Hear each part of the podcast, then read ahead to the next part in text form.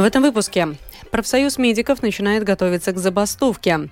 Новое единство назовет кандидатов премьера в среду вечером. Пострадавшим от бури предпринимателям будут доступны облегченные условия уплаты налогов. Теперь подробнее об этих и других событиях.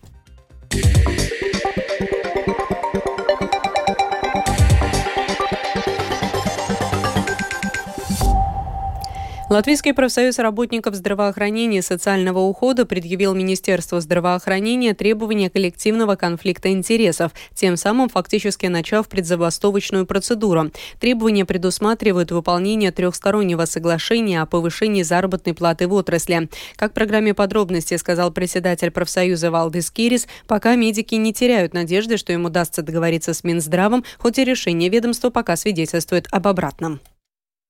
Министерство отказывается выполнять соглашение, которое было достигнуто в марте этого года. А именно, если будет э, в течение года выделен дополнительные средства из госбюджета Министерства здравоохранения, то среди приоритетов для их расходования будет повышение заработной платы работникам отрасли. Э, ну и мы надеемся, что министерство выполнит то, о чем мы договорились. А оказывается, что министерство решило иначе. Министерство решило, что что заработная плата работникам отрасли – это не приоритет. Приоритет – это оказывание услуг пациентам. Но при этом, как ни странно, министерство забыло, что без надлежащей заработной платы не будет э, персонала. А без персонала, увы, услуги оказывать э, невозможно, если только, конечно, Минздрав не собирается вести самообслуживание в учебных учреждениях. Все было запротоколировано. Это трехстороннее соглашение между работодателями, профсоюзами и Министерством здравоохранения. Тем более мы не требуем э, там какие-то невероятные суммы. Речь идет о том, о том, чтобы врачам и функциональным специалистам добавили с 1 сентября плюс 4,5%, а тем работникам, которые не являются медперсоналом, добавили в среднем 70 евро. Новое единство планирует принять решение объявить своего кандидата на пост премьер-министра в среду 16 августа. Представитель партии Анна Удра сообщила агентству «Лето», что в среду на заседании Думы, Единства и в общем собрании будет принято решение по кандидатуре на должность премьера. Ожидается, что решение будет оглашено на пресс-конференции в среду в 18.30. Между тем, э, как считает политолог, историк Гатис Круминч, президент Эдгар Саренкевич может назначить премьер-министром человека не из нового единства. Такое мнение политолог выразил латвийскому радио. Он считает, что если бы Ренкевич э, хотел продемонстрировать свою независимость от нового единства, то он мог бы выдвинуть на должность главы кабинета министров, например, Улдиса Пиленса.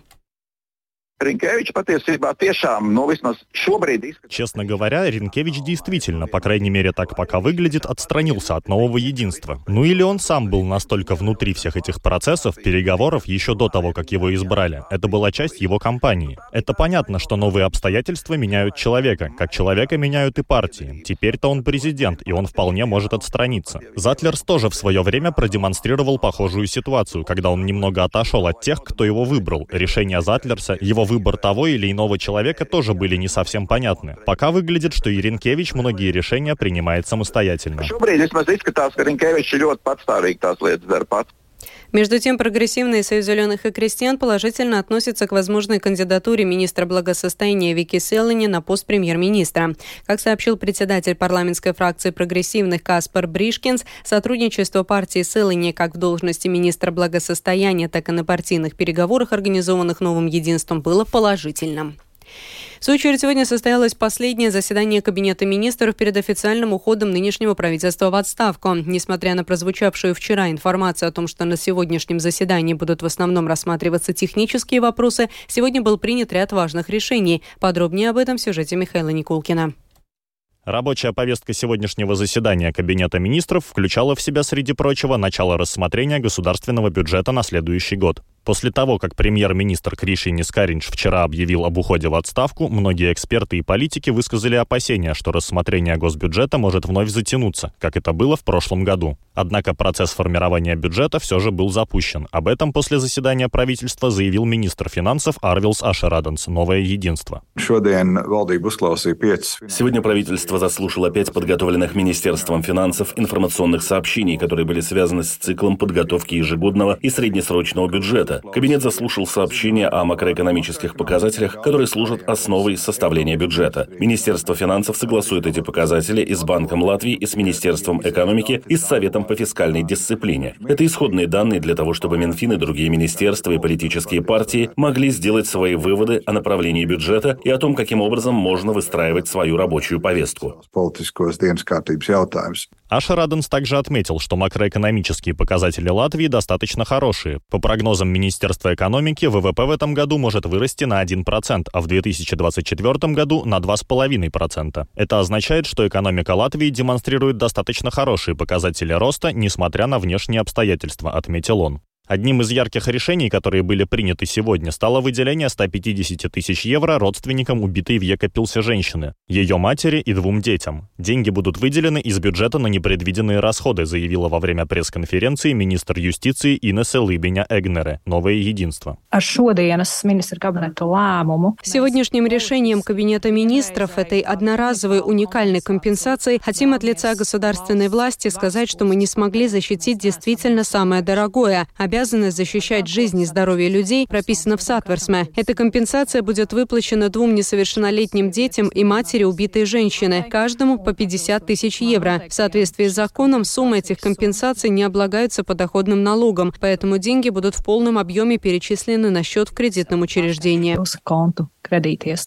Относительно того, успеет ли правительство принять государственный бюджет в сроки, оба министра заявили, что это вполне реально. При этом они отметили, что после официального заявления об отставке правительства в этот четверг инициатива переходит в руки президента страны Эдгарса Ренкевичса, и многое будет зависеть от того, как быстро будет сформирован новый кабинет министров. Михаил Никулкин, служба новостей Латвийского радио. Пострадавшим от прошедшей по Латвии 7 августа бури предпринимателям будут доступны облегченные условия уплаты налогов. Так, столкнувшиеся с трудностями предприниматели смогут использовать возможность продления срока уплаты налогов, а те, у кого уже имеются продленные платежи, могут быть освобождены от штрафных санкций. О том, будут ли от пострадавших требовать каких-либо дополнительных доказательств помимо заявления с объяснением ситуации, в комментарии службе новостей Латвийского радио рассказала директор управления СГД по стимулированию уплаты налогов Санта Гаранча. Мы полагаемся на то, что большинство налогоплательщиков добросовестны и не пытаются получить преимущество за счет случившейся беды. Поэтому мы не будем выезжать на места, проверять или просить фотографии. Все мы примерно знаем, где прошла эта стихия. Все видели доступные в публичном пространстве фотографии и информацию о том, что произошло. Поэтому если конкретный налогоплательщик обоснованно заявляет, что его место работы там и рассказывает, что произошло, то мы не будем таким такими мелочными, чтобы требовать снимки каждой вещи. Если у нас э, по какой-то причине появятся подозрения или дополнительные вопросы, только тогда мы будем просить что-либо дополнительно. Новые электрички в Латвии начнут курсировать в конце осени. Это на несколько месяцев позже, чем планировалось ранее. Поставки поездов сегодня обсуждались на встрече министра сообщений Яниса Виттенбергса с руководством чешской компании «Шкода Вагонка». Продолжение темы с Кирманте Бальчуте.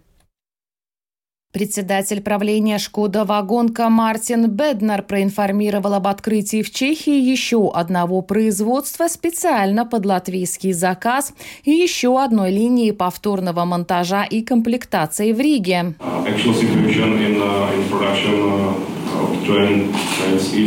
Мы планируем открыть третью монтажную линию, чтобы обеспечить, чтобы 15-й новый электропоезд был доставлен в ближайшие дни в Ригу, а 16-й электропоезд сейчас уже находится в производстве. И мы приложим все усилия, чтобы 17-й и 18-й поезда были доставлены в Ригу в срок. Со своей стороны я обещаю, что все 23 электрических поезда будут доставлены в Ригу до конца года. Еще 9 электричек привезут в следующем году. Выполнение заказа затянулось из-за войны в Украине. Производителям пришлось отказаться от первоначального плана перевозки составов по железной дороге. Значительно усложнился также процесс сертификации, указал на пресс-конференции министр сообщения Янис Виттенбергс.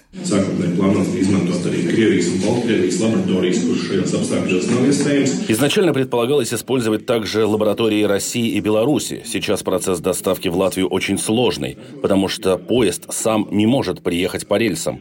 Его надо разобрать и разложить по фурам.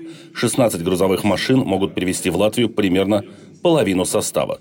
Потом это все надо снова собрать, балансировать, и все это требует больше времени, чем планировалось изначально. Техническая аттестация новых электропоездов завершена. Проведены также и испытания на всех электрифицированных линиях на территории Латвии, рассказывает председатель правления пассажиру Вилценс Роджер Янис Григулис. Šī situācija šajā projektā varētu teikt tāda netipiska. Эта ситуация нетипична тем, что мы, как заказчик, не только платим им деньги, но и получаем от них деньги. Мы представляем им услуги и помогаем реализовать этот проект, фактически таким образом обучая наш персонал, который участвует в комплектации этих поездов и потом сможет использовать эти знания. Наши машинисты также часто перемещают электрички по рельсам. Это не только для тестирования. Это необходимо для того, чтобы мы после принятия поездов могли незамедлительно начать движение. Наши машинисты уже обучены и готовы. Новые электрички будут курсировать в Айскраукле, Тукумс, Саулкрасты и Елгову. Общая сумма проекта составляет почти 258 миллионов евро. Скирман Табальчута, служба новостей Латвийского радио.